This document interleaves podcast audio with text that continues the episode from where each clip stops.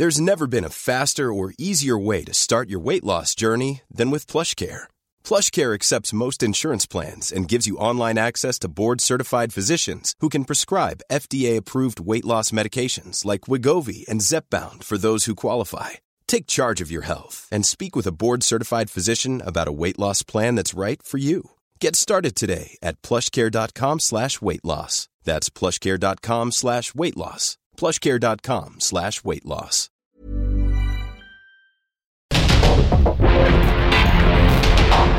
Porque el mundo actual no se entendería sin la economía, las finanzas y los negocios.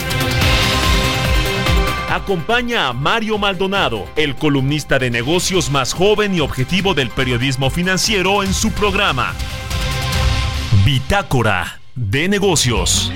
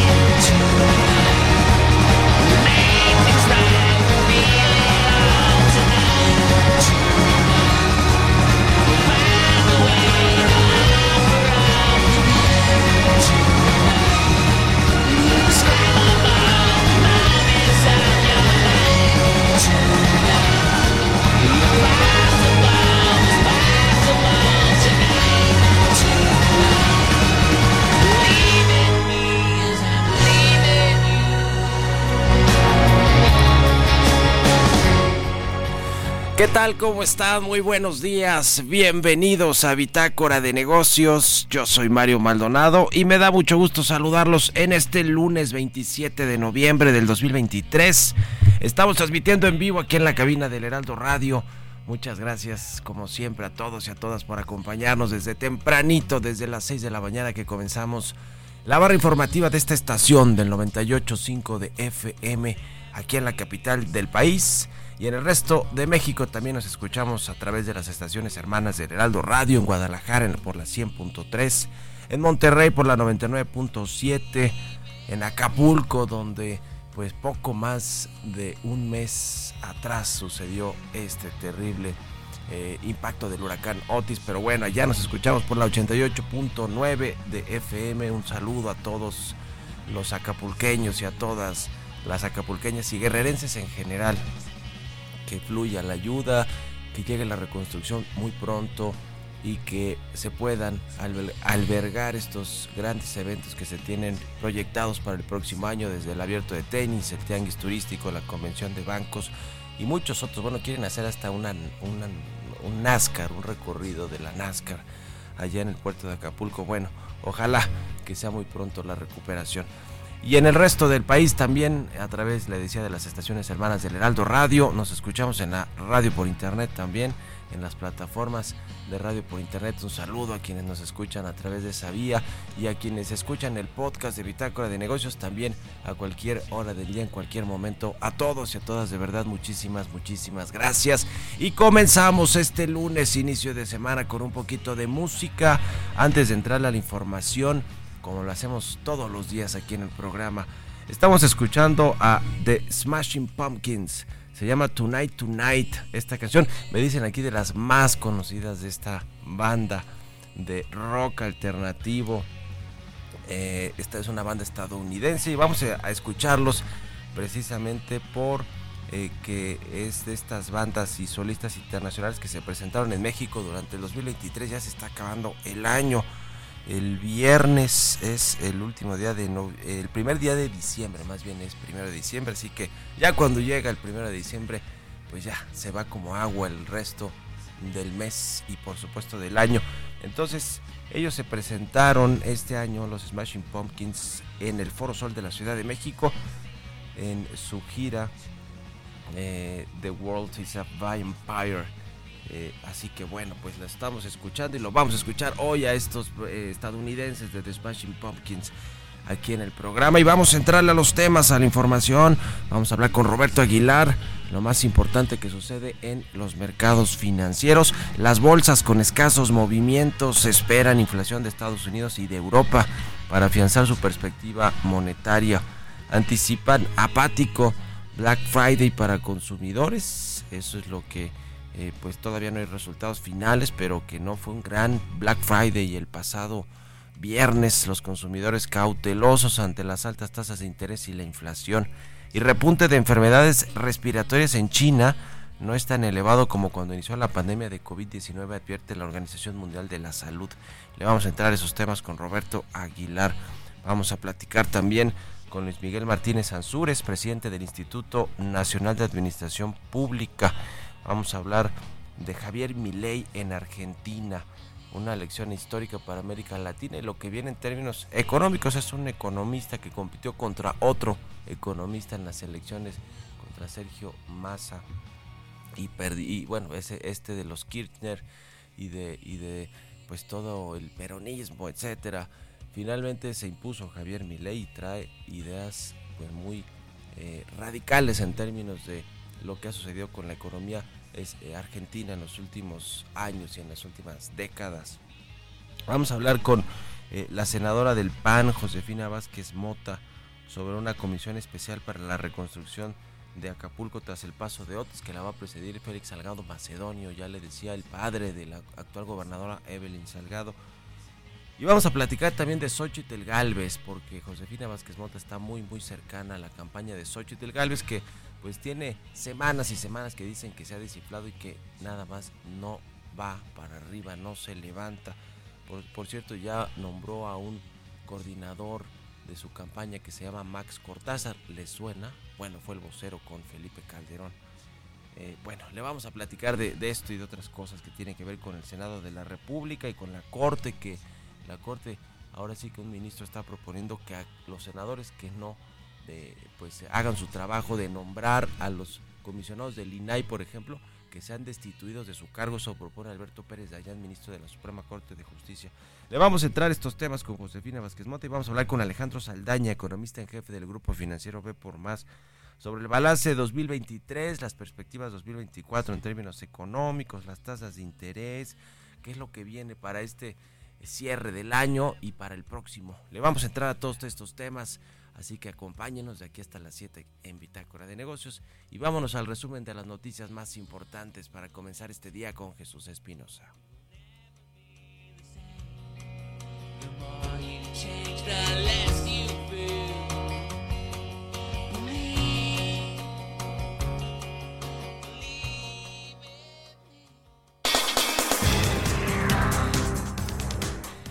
Presidente Andrés Manuel López Obrador indicó que aún no se logra llegar a un acuerdo con la defensa legal de Emilio Lozoya por el caso de agronitrogenados, luego de que este año la Fiscalía General de la República, Petróleos Mexicanos y la Unidad de Inteligencia Financiera aceptaran volver al diálogo. El presidente del Consejo Coordinador Empresarial, Francisco Cervantes, aseguró que tras la confirmación del presidente Andrés Manuel López Obrador de que el tianguis turístico se realizará en Acapulco, el sector empresarial está trabajando para promover convenciones en la localidad con el fin de empezar a reactivar la economía. Si bien durante el tercer trimestre del 2023 la economía de México continuó con una tendencia de desaceleración, las aún elevadas tasas de crecimiento inyectan optimismo a las expectativas del cierre del año. De acuerdo con datos desestacionalizados del INEGI, el Producto Interno Bruto Nacional creció 1.07% a tasa trimestral en el periodo julio-septiembre del presente año. El Consejo de Representantes de la CONASAMI deberá decidir el aumento salarial para 2024 entre las propuestas que van desde un alza de 12.8% sugerido por la Coparmex hasta la triplicación del salario mínimo solicitado por la CROC. En caso de que se triplicara, pasaría de los 6.223 pesos actualmente hasta los 17.567 pesos. Un panel de solución de diferencias comerciales creado en el marco del tratado entre México, Estados Unidos y Canadá rechazó una denuncia por parte de Estados Unidos que argumentaba que Canadá ha limitado indebidamente el acceso a su mercado de productos lácteos.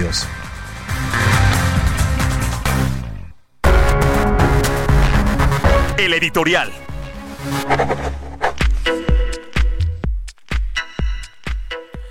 Una nota que se dio a conocer este fin de semana y que pasó un tanto desapercibida, aunque sí se llevaron en algunos periódicos de nota principal, es esta que comentó el presidente López Obrador en torno a un fondo danés eh, que se llama CIP, que eh, significa Infrastructure Partners. Invertirá este fondo, Copenhague Infrastructure Partners, por eso es CIP, que va a invertir 10 mil millones de dólares en México, en Oaxaca, para construir una planta de hidrógeno verde. Esto lo comentó el presidente del observador el viernes, de hecho fue el viernes cuando lo comentó en su conferencia matutina desde eh, Santa Lucía del Camino en Oaxaca, precisamente este, eh, eh, pues, este proyecto de, producción de hidrógeno va a estar en Oaxaca, en una de estos, en nuestros polos de desarrollo para el bienestar en el istmo, así les denominan, que son pues polos de desarrollo donde va a haber parques industriales. En total son 10 que van a estar 5 en Oaxaca, 5 en Veracruz, se licitaron incluso ya los primeros cinco que, que tienen que ver con Oaxaca, pero la inversión es multimillonaria. Imagínense 10 mil millones de dólares que un fondo danés venga a invertir al país. Eh, pues suena bastante atractivo, sobre todo por lo que tiene que ver con el hidrógeno verde, que es pues sería un giro completamente a la política energética que tiene actualmente el gobierno con la CFE, con producir electricidad a través de combustibles fósiles, por ir desplazando a la iniciativa privada de las energías limpias, que es lo que hemos visto en este sexenio, no se diga con petróleos mexicanos. Así que llama mucho la atención este asunto de, de lo que va a suceder con esta inversión de hidrógeno verde de esta empresa Copenhague Infrastructure Partners. Vamos a ver si se concreta o no. Eh, le decía que es uno de los 10 polos de desarrollo que se licitaron o que 5 ya se licitaron en Oaxaca, faltan otros 5 en Veracruz. Por cierto, Mota Engil, que es una empresa asociada aquí con uno de los empresarios que fueron favoritos del peñismo, pues es la que se llevó tres de los cinco polos de desarrollo que ya se licitaron. Eh, así que pues llama la atención cómo le siguen favoreciendo a esta compañía sin lugar a dudas. Viene, por cierto, la COP28, esta organiza, eh, eh, COP, eh, digamos, de, cambio climático, en contra del cambio climático que organiza la ONU todos los años. Viene el 30 de noviembre, esta semana, allá en Dubái, y que busca la sustitución de los combustibles fósiles. Vamos a ver si no tiene que ver con este eh, con esta COP, el anuncio del presidente López Obrador. Y sobre todo, pues si se va a poner cuándo la primera piedra y cuándo va a ser realidad este, este proyecto, cuándo lo anuncia la empresa danesa. Lo cierto es que ya el presidente le había enterado algo a Joe Biden, el presidente estadounidense, en una carta que le envió. Le decía que pues eh, le, anticipaba la construcción de esta planta de hidrógeno verde eh, en el sur del país para abastecer a barcos con este combustible limpio, e evitar que transiten por los mares del mundo contaminando por la gran cantidad de hidrocarburos que consumen. Vamos a ver si se confirma, pero parece que es una buena noticia, más allá que lo haga al final de su sexenio, pues sería una buena herencia para su sucesor o sucesora del presidente López Obrador. ¿Ustedes qué opinan? Escríbanme en las redes sociales, en mi cuenta de X, arroba Mario Mal, y en la cuenta arroba Heraldo de México. Bitácora de negocios con Mario Maldonado. Ya le decía, vamos a platicar con Luis Miguel Martínez Ansúrez, presidente del Instituto Nacional de Administración Pública. Luis Miguel, ¿cómo estás? Buenos días. Muy buen día, Mario. Te saludo a ti y a tu audiencia. Igualmente, pues, ¿cómo ves la llegada de Javier Milei a la presidencia de Argentina? La lección histórica para América Latina que esto significa y también, pues, lo que va a cambiar en términos eh, radicales y paradigmáticos en la economía argentina, por lo menos eso es lo que ha esbozado Javier Milei. Pues cuando menos es lo que él pregona, yo siento que es otra quimera, yo no veo de lo que plantea, salvo la desaparición del Banco Central, Mario, algo que no hayan ya este, previsto y hecho desde el segundo periodo de Menem, que siguió a pie juntillas todo el, famoso consenso de Washington, que no era consenso, pero que era una obligación que imponían los organismos financieros internacionales yo creo que estos son gobiernos catárticos, no se han encontrado las soluciones de estos eh, gobiernos populares de subsidio para salir adelante de las crisis. Él se de autodenomina libertario, se llama anarcocapitalista, en fin, yo lo que siento es que estos gobiernos que hemos tenido ya de derecha, que se andan buscando una salida pues, a, los grandes problemas que tiene ese país, este, como Argentina. Es decir, lo que habla de la desregulación y control de precios, pues el dólar, las reservas están agotadas, desaparición del Banco Central. Hay muchas contradictorias, entre ellos bajar los impuestos. Entonces, yo, es decir, no significa que el decir que bajar los impuestos les da más libertad al, al, al, ciudadano, a la sociedad de ejercer esto. Pero siguen siendo problemas estructurales, Mario, desde mi punto de vista, y no coyunturales. Es decir, llega a decir que el valor intrínseco del papel moneda, porque imprime mucho el Banco Central, es más caro ya que, que el valor del billete, o sea, su valor real, ¿no? Sí. Es decir, la liberación total de fuerzas del mercado no te, no te autorregula. Yo lo que creo es que el sistema, yo me voy un poco más, las condiciones de pobreza y dependencia han agotado los regímenes presidenciales de, de cuatro años. Yo creo que hay que buscar un equilibrio en, en los regímenes, en el poder, dar un sistema presidencial mixto si quieres, eh, un equilibrio entre presidencialismo y parlamentarismo, perdón. No sé, Mario, yo creo que, por ejemplo, la dolarización que propone pues es una medida de dos bandas, crea confianza en la inversión, pero también te incrementa tu deuda externa. Acuérdate que la Kirchner ya estuvo en esto con los fondos buitre, porque tú le dejas los derechos de cobro a los extranjeros y se quejaba de que podría este, declarar en aquel entonces Cristina Fernández de Kirchner la, la, la suspensión de pagos. Y pues de estas, de estas teorías nos hemos encontrado ya, acuérdate que no hace mucho los griegos tuvieron en este papel, aunque era un gobierno de izquierda, al final del día terminaron haciendo lo que los organismos financieros europeos les les fijaron. Ahora mi ley, bueno, pues decir, siempre andamos buscando las soluciones como los que están excedidos de peso, siempre andan buscando la dieta sin sacrificios, ¿no? Pues bueno, vamos a ver qué sucede con mi ley. Por lo pronto los inversionistas le dieron este voto de confianza porque la bolsa argentina la semana pasada creció 40%, cerró en máximos históricos, le están dando el beneficio de la, duda. Vamos a ver si es una quimera como, como dices y en eso se queda solamente el mandato de Javier Milei. Muchas gracias como siempre Luis Miguel, un abrazo y buenos días. Te saludo Mario, gracias. Que estés muy bien. Hasta luego, 6 con 21. Vamos a otro tema. Economía y mercados. Roberto Aguilar ya está aquí en la cabina del Heraldo Radio. Mi querido Robert, ¿cómo te va? Buenos días. ¿Qué tal, Mario? Me da mucho gusto saludarte a ti y a todos nuestros amigos. Fíjate que se debe dar a conocer el dato de la balanza comercial de México correspondiente al mes de octubre. Se disminuyó el déficit comercial a menos 252 millones de dólares para el mes número 11. También te comento que las bolsas con escasos movimientos a la espera de los datos de inflación de Estados Unidos e Europa que se van a publicar el jueves y que podrían influir en el mercado, intervenciones públicas en la semana de varios miembros, incluyendo el presidente de la Reserva Federal, y una reunión de productores de petróleo que podría detener o prolongar la reciente caída de los precios. La proximidad del fin de mes también podría provocarse esta cautela, dadas las considerables ganancias que acumulan los inversionistas en renta variable que llevarían a noviembre como el mejor mes desde el año 2020.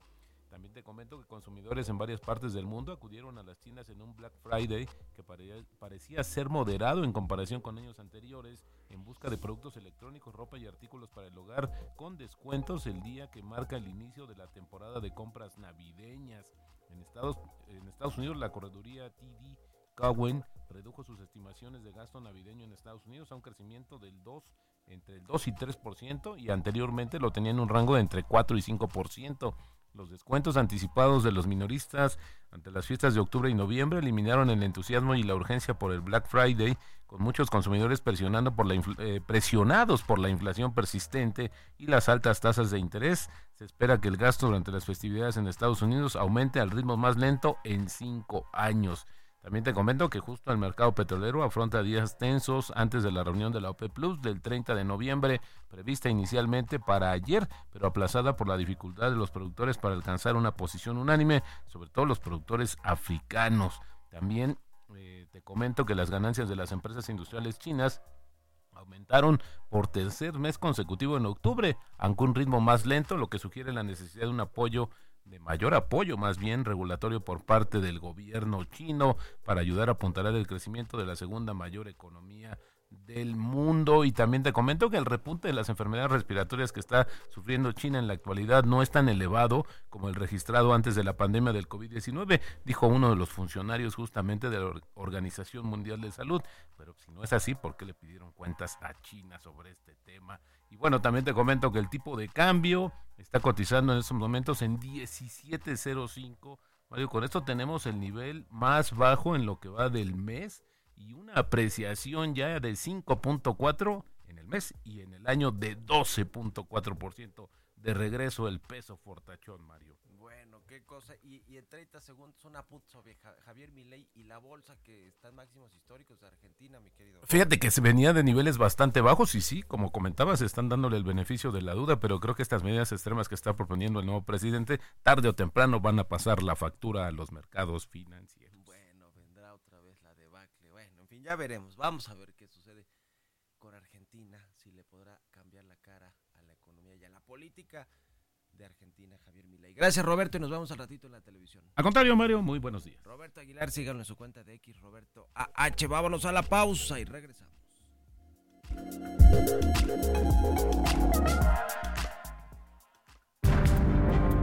En un momento continuamos con la información más relevante del mundo financiero en Bitácora de Negocios con Mario Maldonado. Regresamos.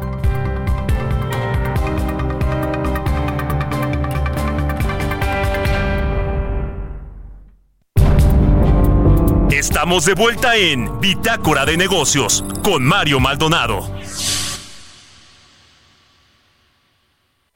Aprovecha un mes lleno de ofertas exclusivas y experiencias únicas con Ford Territory. Estrénala a 24 meses con tasa de 9.99% y seguro sin costo. Visita a tu distribuidor Ford más cercano. Consulta términos y condiciones en Ford.mx, vigencia del 1 al 30 de noviembre de 2023.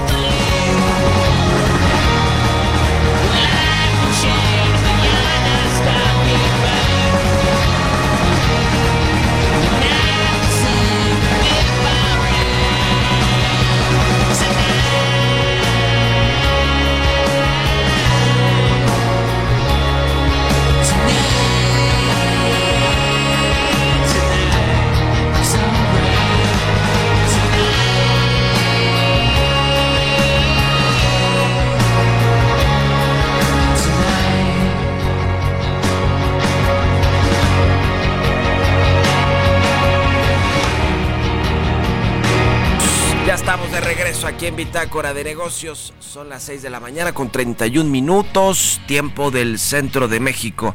Y regresamos con un poquito de, música, de música antes de irnos con información en esta segunda mitad del programa. Estamos escuchando a The Smashing Pumpkins. Se llama Tonight, Tonight esta canción.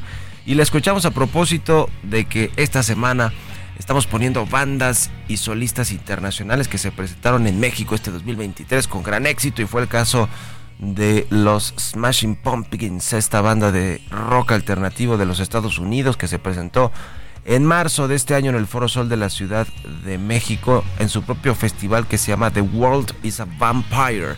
Así que bueno, por eso estamos escuchando los Smashing Pumpkins. Vámonos con esto al segundo resumen de noticias con Jesús Espinosa.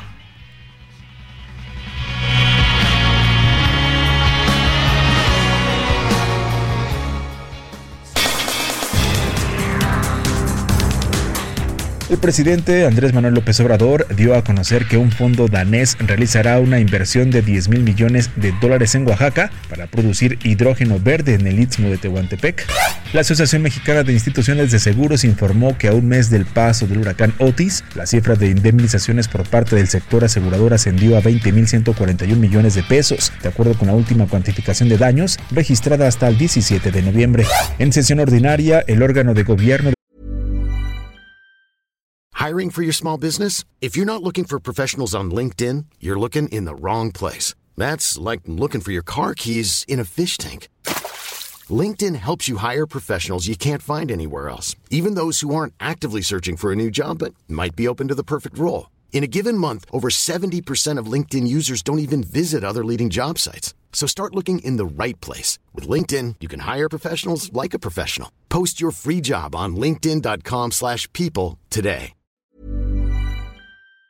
De la Comisión Nacional de Hidrocarburos informó que la empresa Shell Exploración y Extracción de México, en conjunto con su socio Qatar Energy EMP México, renunciaron a cuatro contratos que obtuvieron durante las rondas petroleras debido a la complejidad para extraer hidrocarburos en las áreas involucradas en los contratos. Oscar del Cueto, presidente de la Asociación Mexicana de Ferrocarriles, señaló que las empresas ferroviarias de carga en México preparan un plan para operar trenes de pasajeros y presentarlo el 15 de enero de 2024. Entrevista.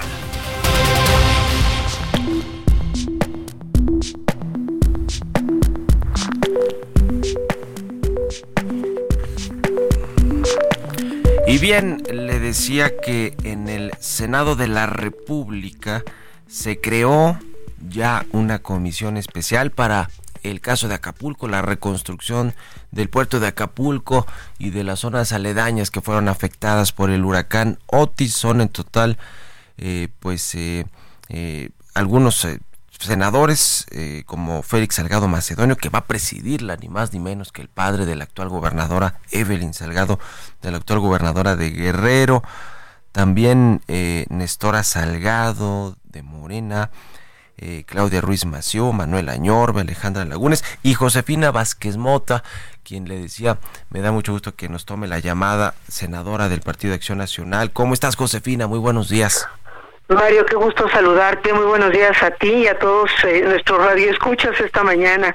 Y como bien señalas, pues efectivamente hay un grupo de trabajo que es esta comisión especial justo para el seguimiento de la reconstrucción de Acapulco, pues tras el paso de este huracán Otis que está de sobra señalar la destrucción que ha provocado y es un grupo de trabajo que a mí me parece realmente muy relevante. Vamos a dar seguimiento pues a esta reconstrucción.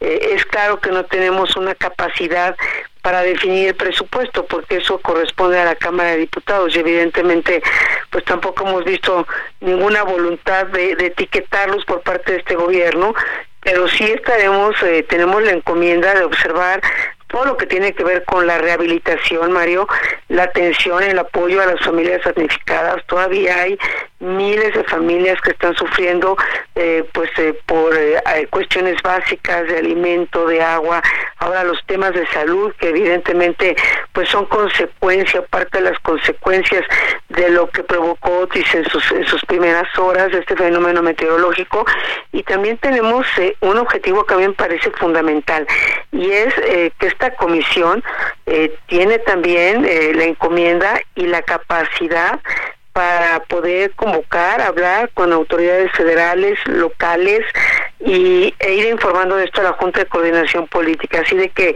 esta misma semana estoy segura estaremos tomando los primeros acuerdos. Pensaría un primer acuerdo urgente es reunirnos con la gobernadora del estado de Guerrero y empezar a hacer pues toda una ruta de trabajo e ir a hablar con las familias, con los sectores productivos, es decir, con todo lo que implica esta reconstrucción y recuperación, eh, pues que está en Acapulco, pero no termina ahí.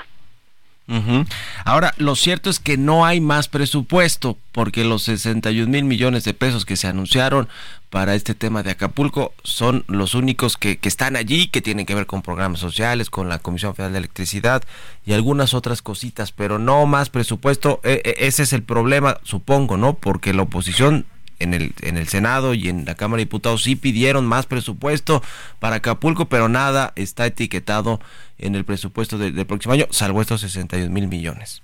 Tienes toda la razón, Mario. Eh, es uno de nuestros grandes reclamos, de verdad, y es inaceptable porque eh, el argumento causado el gobierno federal empezando por el propio presidente, es que hay recursos, pues digo, pues eso es una afirmación, eh, me parece muy poco responsable, totalmente irresponsable si esos recursos no van etiquetados.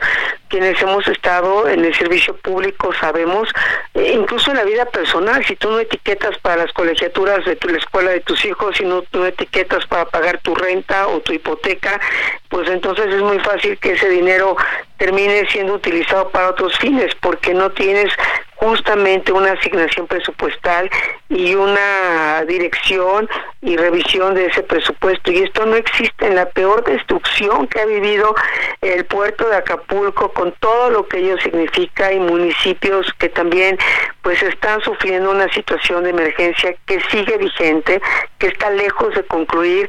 Y hemos visto que se cita a grandes empresarios, qué bueno que así sea en Palacio Nacional, pero nada más que eh, esto es un esfuerzo que, que merece y, y, que necesitaba de un acompañamiento del Estado mexicano que no hay. Por eso esta comisión es tan importante, porque vamos a poder transparentar lo que realmente está pasando en Acapulco y vamos a poner los puntos sobre las CIES de lo que se estará eh, requiriendo, haciendo falta para esta reconstrucción. Ese es nuestro propósito.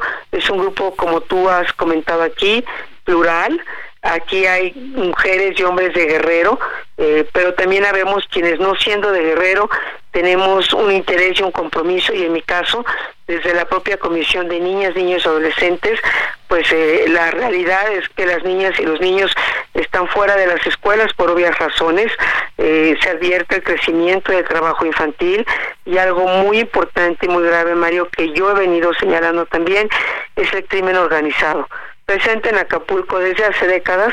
Al menos hay 10 cárteles, de acuerdo a los expertos en seguridad, disputándose la plaza de Acapulco. Y las niñas y los niños adolescentes hoy son eh, pues la carne de cañón, y es horrible decir esto, pero es la realidad más fácil para estos criminales. Y sobre al vacío de autoridad, al no presupuesto, al no acompañamiento de las familias, también se advierte el crimen organizado puede seguir cooptando eh, de manera muy significativa niñas, niños y adolescentes para que sean sus sicarios, sus halcones, para hacerlos parte del crimen. Esto ya es una realidad en México y es parte también de lo que estaremos observando en esta comisión. Pues ojalá que funcione y como bien nos dices Josefina Vázquez Mota, pues van a presentarse eh, reportes periódicos a la Junta de Coordinación Política del Senado con respecto a los avances que hay en todo el, todo el seguimiento de la reconstrucción de Acapulco. Por lo pronto, pues ya hay varios eventos que están programados para el próximo año, ¿no? Como el abierto de tenis, aunque no lo ha confirmado, creo que la, la Federación internacional de tenis que convoca pues a todos estos tenistas de talla internacional, pero también el tianguis turístico, la convención bancaria, hay incluso hasta un proyecto de, de, traer a NASCAR a, un circuito a Acapulco. Eh, esto será posible porque, pues hasta donde sabemos, por ejemplo, el abierto de tenis es en febrero, es decir, en cosa de tres meses. Pues mira, Mario, todo aquello que ayude y, y, que sume, que colabore para la recuperación, para la reconstrucción de Acapulco, por supuesto, no solo le damos la bienvenida, sino es fundamental. Lo que queremos decir en esta comisión, como bien señalas, es la realidad y estos informes que daremos a la Junta de Coordinación Política pues serán públicos también porque eh, eh, eh, de eso se trata de que toda la ciudadanía y las autoridades competentes y que tienen un deber y una obligación y lo tenemos en conjunto como Estado mexicano tengamos la realidad frente a nosotros y la realidad que hemos observado hasta ahora dista mucho de los discursos oficiales, pero a eso iremos las veces que sea necesario y hay un compromiso total de quienes integramos esta comisión, así de que eh, pues estaremos dando cuenta eh, puntualmente y muy rápido sobre el estado que están guardando realmente las familias y los sectores productivos eh, en Acapulco. Un comentario sobre que la presida, pues ni más ni menos que Félix Salgado Macedonio el padre de Evelyn Salgado, la gobernadora de Guerrero. Pues sí, mira, se tomó esa decisión, también está la senadora, como bien decía Néstor Salgado, está Claudia Ruiz Macía, entonces, independientemente de quien la preside, que, bueno, pues ahí está señalado, pues me parece que lo más importante es el trabajo que hagamos como comisión y estamos totalmente, te diría, eh, comprometidos, quienes hemos dialogado de esto, el senador Añorbe, la senadora Ruiz Macía, el senador Osorio, Miguel Mancera, y haremos lo que nos toca hacer y lo haremos con total transparencia, independientemente de pues familiares o cercanías o de cualquier otra circunstancia, nosotros informaremos lo que está sucediendo y lo que se está necesitando para la reconstrucción y la recuperación de Acapulco. Por último, quiero preguntarte en otro tema, Josefina Vázquez Mota, sabemos que estás tú pues muy cercana a Xochitl Galvez y a todo lo que está haciendo el Frente Amplio por México de cara pues a, las elecciones del próximo año. ¿Cómo estás viendo a Xochitl? A Xochitl anunció recientemente eh, pues aparte ahí de su equipo que ha ido sumando eh, eh, como, como precandidata.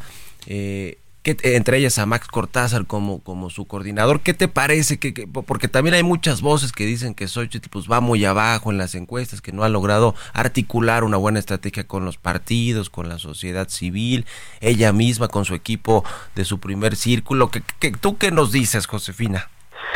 Mira, Mario, lo que yo te puedo decir es que la, la veo, como siempre la he visto, trabajando con un compromiso y una entrega total, con amor a, a México, a, pues eh, con total empatía y cercanía a la ciudadanía. Es incansable. Eh, vemos que a lo largo de sus días no es un encuentro ni dos, son muchos los encuentros que tiene, eh, pues la manera en que se comunica prácticamente con todos los sectores de la ciudadanía. Estas invitaciones que ha hecho, yo no solo les doy la bienvenida, sino las reconozco ampliamente. Max, Max Cortázar es alguien que ha demostrado ganar en equipos de campaña, eh, que tiene pues una relación muy profesional con los medios de comunicación, es alguien muy conocido que sabe hacer de manera extraordinaria su trabajo, una persona muy competente y comprometida. Yo le tengo un especial aprecio porque nos conocemos de hace muchos años y lo respeto y, me parece una suma fundamental al equipo de nuestra precandidata y vimos también la invitación a Consuelo Saiza, que pues toda la historia de vida habla de quién es Consuelo Saiza, eh, su compromiso con la cultura, eh, pues con todo el conocimiento que tan despreciado ha sido en esta administración. Así que yo veo una precandidata fuerte, organizando, terminando de cerrar filas en el equipo, eh, armando y tomando las decisiones que se deben de tomar en este periodo y teniendo todo preparado para entrar a una campaña decisiva y ahí estamos con todo el compromiso, querido Mario, y con la mejor precandidata que pudimos haber tenido, una situación inédita. Nunca habíamos tenido una precandidata a la presidencia eh, eh, que fuese por tres partidos, y eso también es un gran reto que ella está enfrentando y que lo está construyendo día con día. Pero así la veo y así la siento, eh, pues, en esta precampaña. Muy bien, pues estaremos dándole seguimiento y, por supuesto, platicando nosotros, si nos permites, Josefina Vázquez Mota, senadora del PAN. Muchas gracias por estos minutos y muy buenos días. Un abrazo, Mario, que estés muy bien. Hasta luego, buenos días. Igualmente para ti, buenos días. 6 con 46, vamos con las historias empresariales. Vive un mes lleno de ofertas exclusivas y dinamismo con Ford Escape híbrida.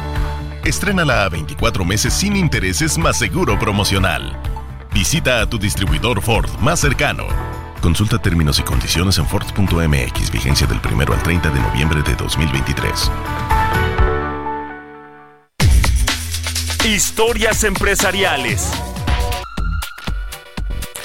¿Cuál es el verdadero interés que tiene Elon Musk, este multimillonario dueño de Tesla, de SpaceX y de otras grandes empresas en la telefonía de México, en la telefonía móvil con Starlink? Nos platica del tema Giovanna Torres. Además de la empresa automotriz Tesla, el inversionista Elon Musk también posee Starlink, que es el servicio de Internet satelital que está siendo desarrollado por SpaceX y que también le pertenece al millonario. Gracias a que cuenta con estas empresas, Elon Musk ofrece todo lo necesario para la telefonía móvil, por lo mismo Starlink obtuvo dos contratos con la empresa estatal mexicana CFE Telecomunicaciones e Internet para Todos. De acuerdo con información publicada por la CFE, esto permitirá que el empresario de 52 años de edad brinde mediante su empresa de Internet satelital servicios de Internet y telefonía móvil en todo el territorio mexicano. Desde que Elon Musk presentó Starlink, dio a conocer que tenía la meta de contar con 12.000 satélites en órbita. Debido a esto, expuso su segundo objetivo, que las personas contraten el servicio para que estén conectados desde cualquier lugar mediante el dispositivo que tengan. En México se plantea que el servicio se dé en órbita baja, ya que evita menores retrasos en las señales y mayor velocidad en los datos. El presidente Andrés Manuel López Obrador abordó el tema, indicando que se prevé que el servicio mediante la empresa de Elon Musk esté disponible el próximo año. Al respecto, Carlos Emiliano Calderón, coordinador de la Estrategia Digital Nacional de la Presidencia de México, detalló que el servicio telefónico e Internet del empresario Elon Musk es de punta, ya que es de los servicios más avanzados. Para Bitácora de Negocios, Giovanna Torres.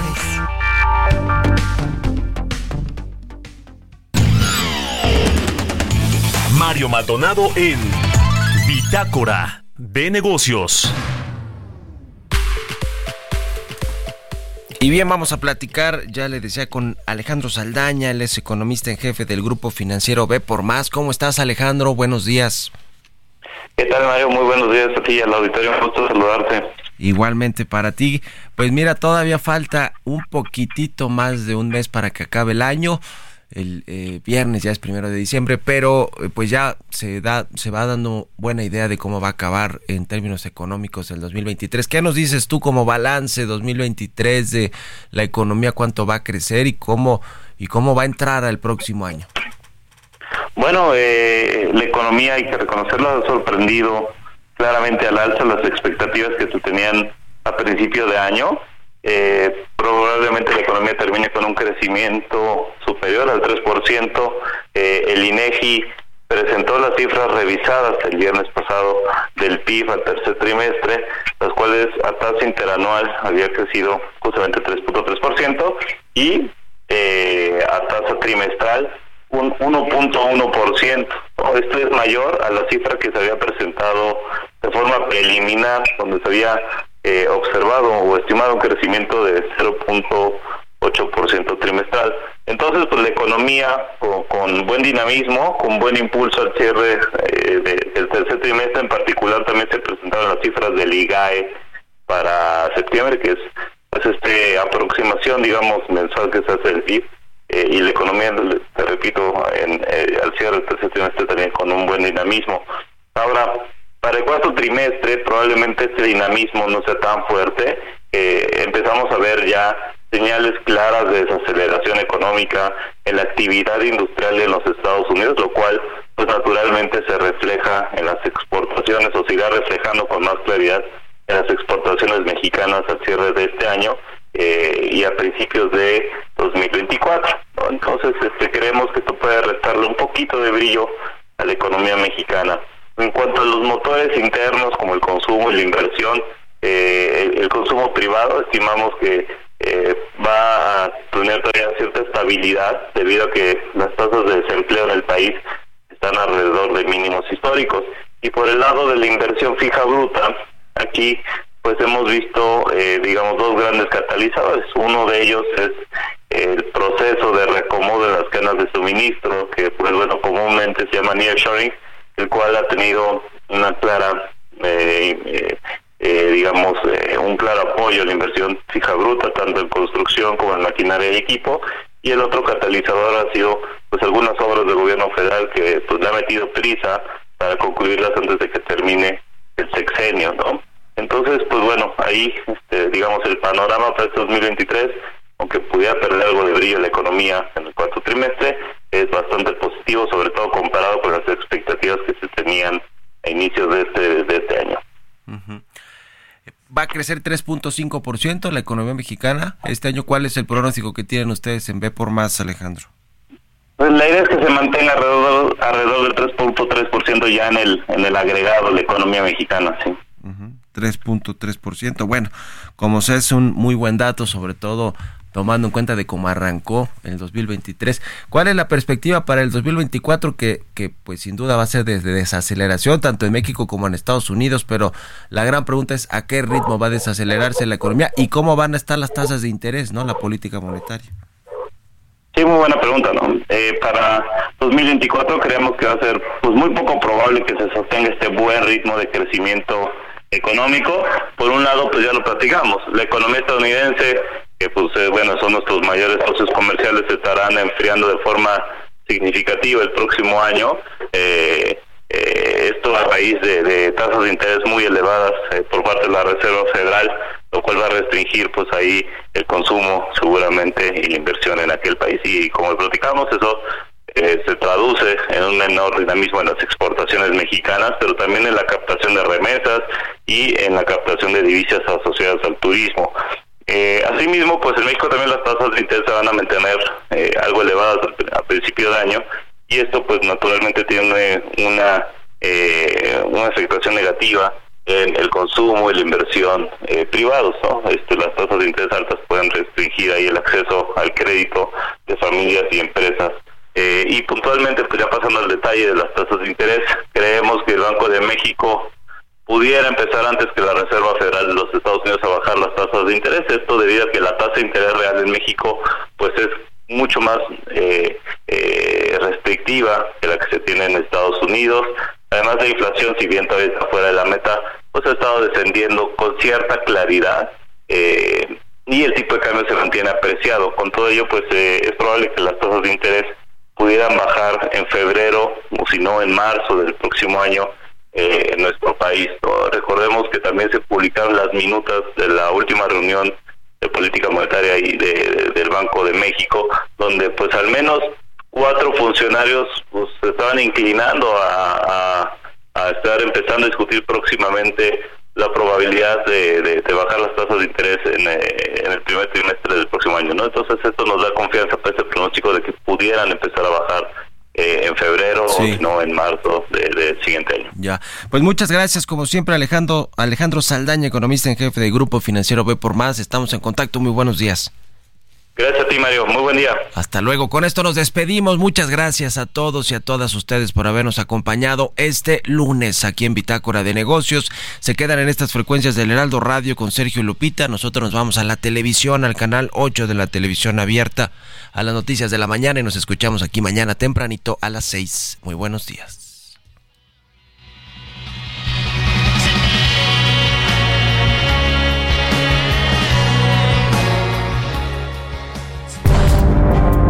Esto fue Bitácora de Negocios con Mario Maldonado.